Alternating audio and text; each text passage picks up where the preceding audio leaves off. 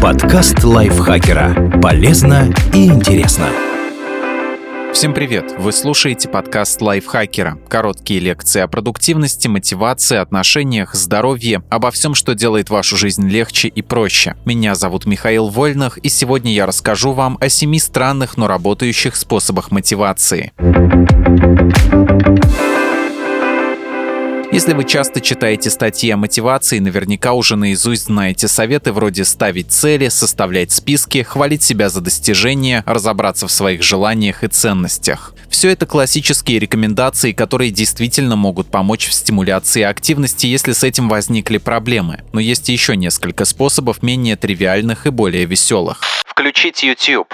Все мы слышали в детстве, что делать уроки с включенным телевизором нельзя. Так вот, теперь можно, только не с телевизором, а с YouTube, где в этот момент проигрываются видео из серии «Работай вместе со мной», «Учись вместе со мной» или «Делай уборку вместе со мной». Авторы таких роликов включают камеру и занимаются своими делами. Один работает за компьютером, другой читает книжку, кто-то пишет конспекты и выполняет домашние задания, кто-то наводит порядок, а кто-то даже набрасывает черновик будущего романа. И так в течение нескольких часов. Вы, находясь у себя дома, включаете такое видео, и у вас как бы появляется появляется партнер, на пару с которым зубрить иностранные слова или готовить квартальный отчет уже не так тоскливо. Вы смотрите, заражаетесь атмосферой продуктивности и взяться за свои дела становится проще. По крайней мере, комментаторы под сотнями подобных видео говорят именно о таком эффекте.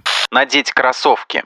Это прием из системы наведения чистоты Fly Lady. Ее автор, домохозяйка Марла Сили, считает, что как только вы надеваете любую обувь со шнурками, автоматически настраиваетесь на работу. Зашнурованные ботинки нельзя скинуть, как домашние тапочки, так что не получится сразу завалиться на постель, чтобы полежать, отлынивая от работы по дому или любой другой. Также Марла Сели настаивает на том, чтобы обязательно причесываться, приводить себя в порядок, а женщинам еще и делать макияж и укладку, даже если нет планов выходить из дома. Это помогает быть более собранными и мотивированными. Вот я уже при параде, как-то неудобно в таком виде лежать целый день на диване и смотреть в телефон. Спеть и станцевать.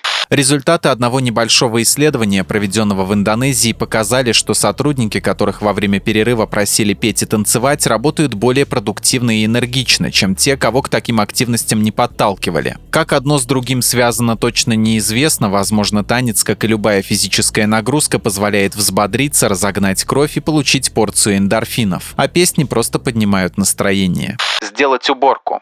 Беспорядок приводит к тому, что наше внимание не уделяется исключительно работе, а распыляется на десяток предметов, которые лежат не на своих местах. А еще люди, окруженные хаосом, чаще прокрастинируют и тратят почти неделю в год на то, чтобы найти затерянные в бардаке вещи. Легкая уборка определенно сделает основное занятие проще и комфортнее. К аккуратному красивому рабочему месту подходить хочется куда больше, чем к заставленному чашками и заваленному бумагами. Помечтать. Мечтателей считают очень ленивыми и непродуктивными ребятами. Якобы они ничего не делают, а только в облаках витают. Иногда это и правда так, но ученые полагают, что мечты все же могут быть полезными. Они повышают нашу продуктивность, делают нас более мотивированными и нацеленными на результат. Принять холодный душ. Некоторых этот способ скорее напугает, чем мотивирует. И тем не менее, исследования показывают, сотрудники, которые в течение 30 дней принимали холодный душ, чувствовали себя более продуктивными на работе, а еще у них сократилось количество больничных. Найти двойника. Когда кто-то смотрит, как мы работаем, учимся или занимаемся еще какими-то делами, отвлекаться, лениться и прокрастинировать уже как-то неудобно. Но у взрослой персоны обычно никто над душой не стоит, и такого человека иногда очень не хватает.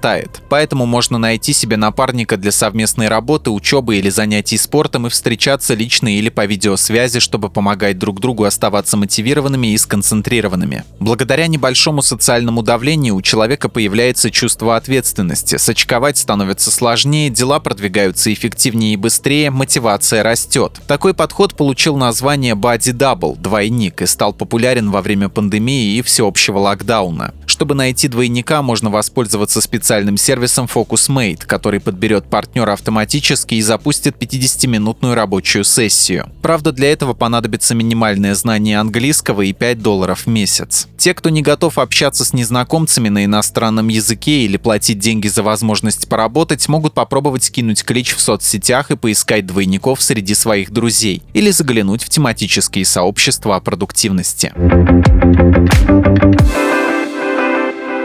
Спасибо Асе Плошкиной за этот текст. Подписывайтесь на подкаст Лайфхакера на всех платформах, чтобы не пропустить новые эпизоды. Ставьте ему лайки и звездочки, это помогает узнать о нас новым слушателям. Свои впечатления о выпуске оставляйте в комментариях или отзывах в приложении. А в описании вы найдете ссылку на наш опрос. Пройдите его, чтобы мы могли лучше узнать о вас, ваших предпочтениях и стать еще лучше. На этом я с вами прощаюсь. Пока. Подкаст лайфхакера. Полезно и интересно.